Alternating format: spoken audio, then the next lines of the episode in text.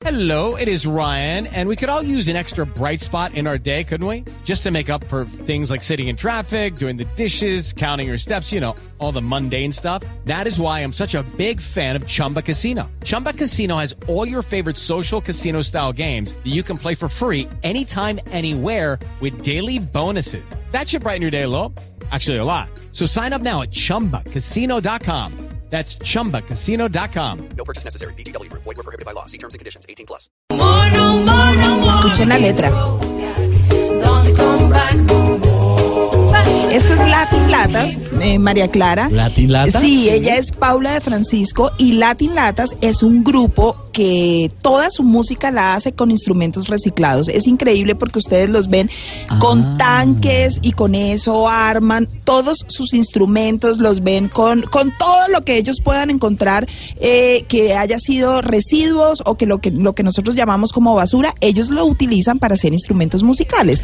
Y La eso es Latin Latas. Hit the Road Jack, Sí. Es de Ray Charles, eh, que es un clásico y que en Cali le decían en los 70 la canción del mono mono.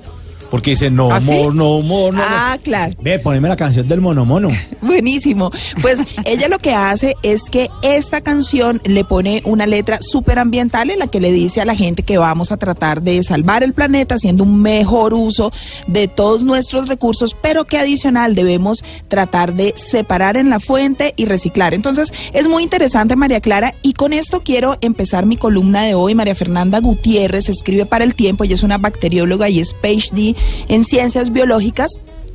Ella escribe sobre el lo que pasó el pasado primero de julio cuando los supermercados en el país empezaron a cobrar el uso de las bolsas plásticas de acuerdo a esta medida contemplada en la resolución 0668 de abril del 2016 del Ministerio de Ambiente. Vemos cómo desde hace un año el presidente Santos lanza esta iniciativa con esta resolución y le dice a la gente es el momento de empezar a prepararnos y a ser parte de este grupo de 70 países que están prohibiendo de manera rotunda las bolsas plásticas por el impacto que generan las bolsas plásticas en el ambiente.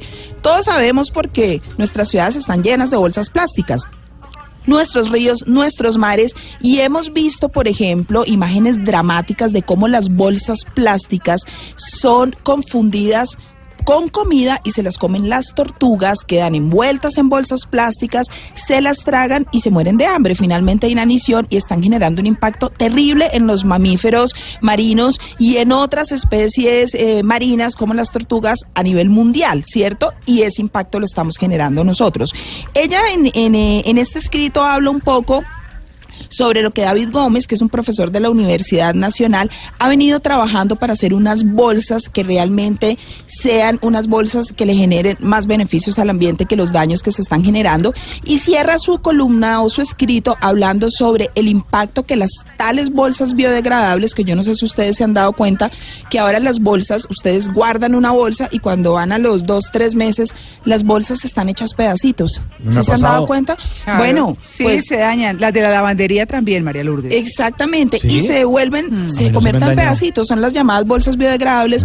Pero Mauricio, lo que están tratando ellos de, de investigar y de darse cuenta y de mostrarle a la gente es que estas bolsas biodegradables quedan convertidas en pedacitos y finalmente quedan ahí. Y muchas veces van a parar todas esas partículas a los ríos, posteriormente a los Ah, mares. no y los peces, nada. no estamos No. haciendo nada. Los peces se comen esas partículas y finalmente Ay. nosotros, eso vuelve Mal. a nosotros, porque Mal. nosotros María Lourdes. nos comemos eso también, señora.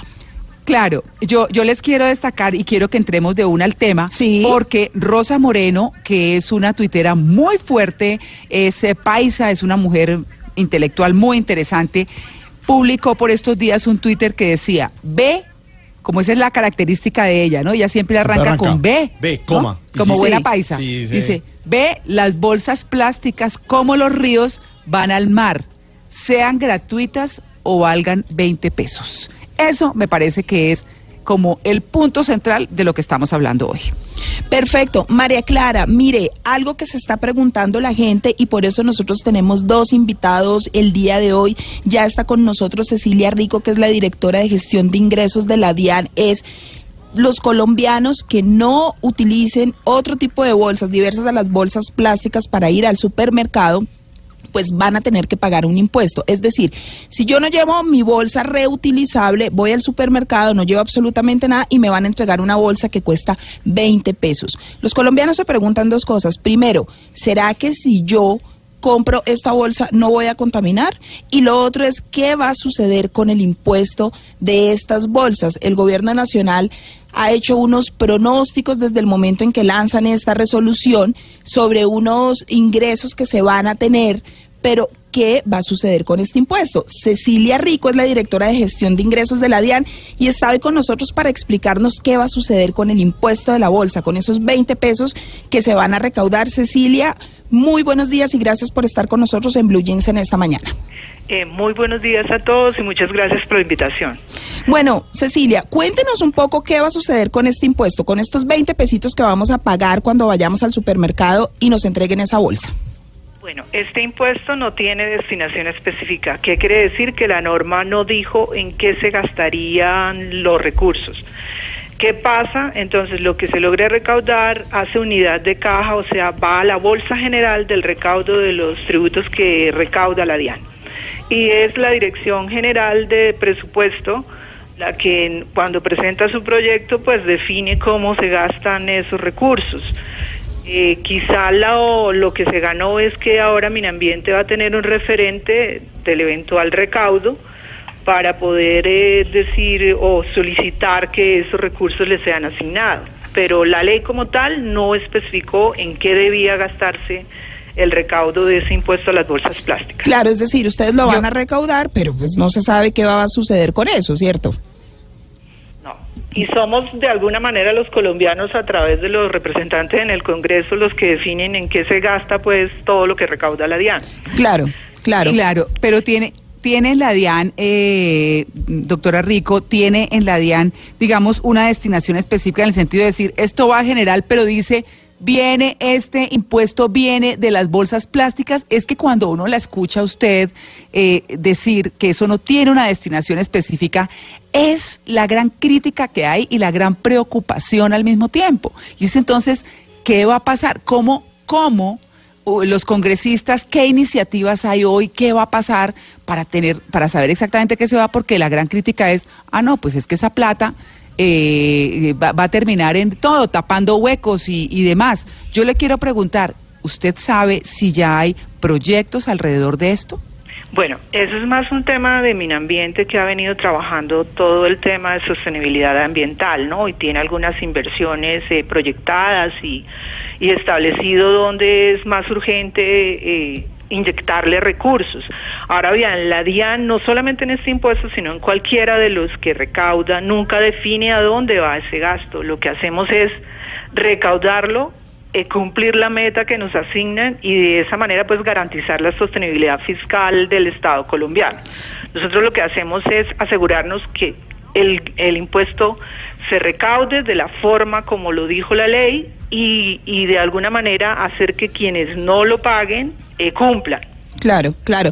María Clara, esto, esto es preocupante. Nosotros tenemos a Carlos Díaz. Sí, es cierto.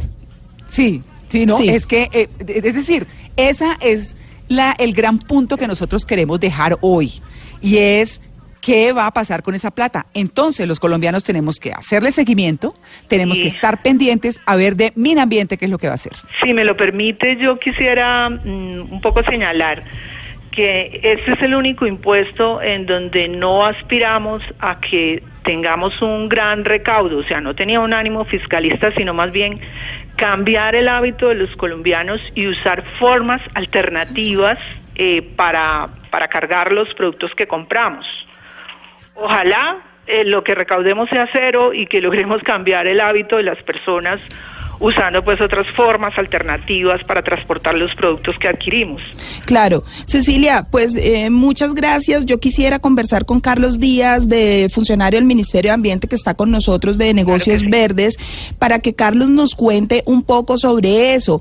En el país hay un impuesto al carbono y ese impuesto, lo que se recaude, que seguramente va a ser muchísimo más a lo que se recauda con estas bolsas plásticas, como le dice usted, va a ser utilizado en temas de cambio climático. Pero Carlos, muchísimas gracias por estar con nosotros y bienvenido. Ustedes ya tienen unos escenarios posibles con respecto al recaudo eh, y se lo dieron a conocer a Semana Sostenible.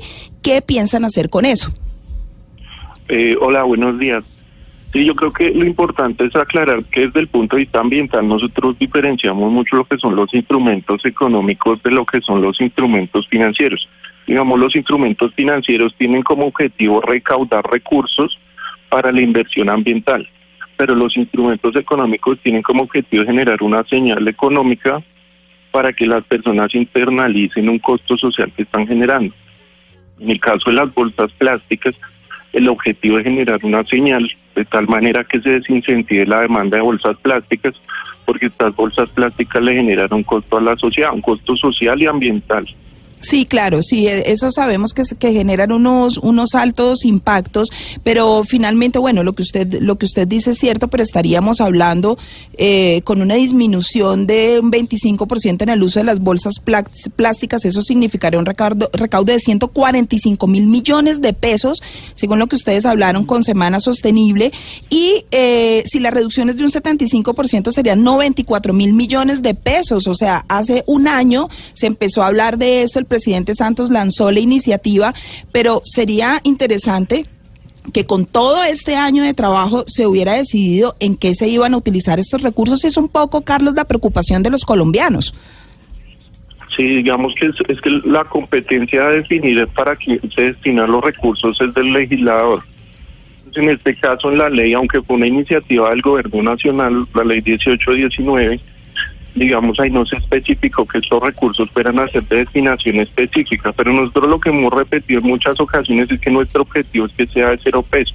Incluso Claro. hemos observado algo, algo interesante y es que la suspicacia que le genera a las personas la destinación de estos recursos se vuelve un incentivo para que ellos no la quieran pagar. y a Así es. nosotros como Ministerio de Ambiente eso nos parece estupendo. Claro, que de alguna forma claro, desincentiva tienen- que utilicen las bolsas. Claro, señor Díaz, ustedes tienen de todas maneras, porque pues gente hay de toda, y hay gente que dice, ay, bueno, pues yo le pago, y yo sigo con mis bolsas para botar la basura en la casa, y en fin, y bueno, yo le quiero preguntar, en el ministerio, de todas maneras, ¿están ustedes perfilando eh, en compañía de algún congresista o algo, algún proyecto en el cual se vaya a destinar, así sea un tris de plata, algo representativo, una campaña, alguna cosa? Respecto al impuesto nacional de las bolsas plásticas, no, pero digamos en el marco general de los instrumentos económicos que nosotros trabajamos, porque también es importante aclarar que en Colombia existen varios tipos de tributos. Existen los impuestos y existen las tasas. Los impuestos que son de, de nivel nacional, digamos, por constitución, no pueden tener destinación específica a menos que se destinen a temas de inversión social. Esa fue la razón por la cual el impuesto nacional al carbono pudo quedar como destinación específica. claro. Pero por el lado de las tasas, esas tasas siempre son de destinación específica. Entonces, por ejemplo, la tasa por utilización de agua, la tasa retributiva por vertientes puntuales, la tasa por casa de fauna, todas estas tasas sí son de destinación específica al sector ambiental. Claro, Y claro. nosotros pues trabajamos permanentemente por, por fortalecer la inversión que se hace a través de estos recursos de las tasas ambientales. Sí, claro, muy claro. Bueno, pues Carlos Díaz, eh, funcionario del Ministerio de Ambiente, muchísimas gracias por haber estado con nosotros. Lo mismo a Cecilia Rico, directora de gestión de ingresos. María Clara, y ya para concluir, pienso que lo que dice Carlos es cierto. La gente debe pensar entonces que lo ideal es no utilizar las bolsas. Si no se sabe cuál va a ser la destinación, pues no paguemos por algo que no se sabe cuál es la destinación. Pensemos con la conciencia de que las bolsas generan un impacto al medio ambiente, pero que además lo ideal es si no se sabe cuál es la destinación de ese impuesto, llevemos nuestra bolsa reutilizable y no entreguemos la platica si no sabemos para dónde va. Pues es que es una cosa tan sencilla, lleven unos morrales y unas bolsas de tela. Canastos como la abuela. Sí. O si tiene canastos, sí, lo que sea. Pero una vaina- eso- o sea, es una cosa... Mire, eso que estáis... Sí, sí, Esteban. Sí, sí, sí. Lo que pasa es que es una vaina que a uno le parece, hoy nos parece una novedad tremenda. Y, y en el resto del mundo hace 15 años que están haciendo eso. Pues que acá somos como... Claro, mire. Uy. Llega Bueno, tarde pues todo. es que lo que pasa es que estamos recibiendo el impacto de lo que está pasando. Pero antes de ir con Eric, les quiero decir lo, lo siguiente. Eso que está diciendo Esteban, que lleven Morales y eso, es exactamente lo que en lo particular estoy haciendo y les aconsejo. Las mujeres usamos bolsos grandes porque cargamos un montón de cosas. Yo, la verdad, por ejemplo, compré unas medicinas el viernes. eh, y, y las cargué, eran un poco de cosas, cajitas, botellita de agua destilada, no sé qué. Todo lo puse dentro de mi cartera grande y llegué y lo des- eh, desempaqué en la casa. Entonces, aprovechemos esas carteras grandes si no tenemos o no nos hemos acostumbrado a la disciplina de la bolsa, pues permanente que tenemos que cargar y demás. Y verán que les va súper. Echen la bolsita todos los días, pero la cartera grande también funciona. Claro Así que que sí. pues bueno, ese es el tema. Vale, María Lourdes, listo, chévere.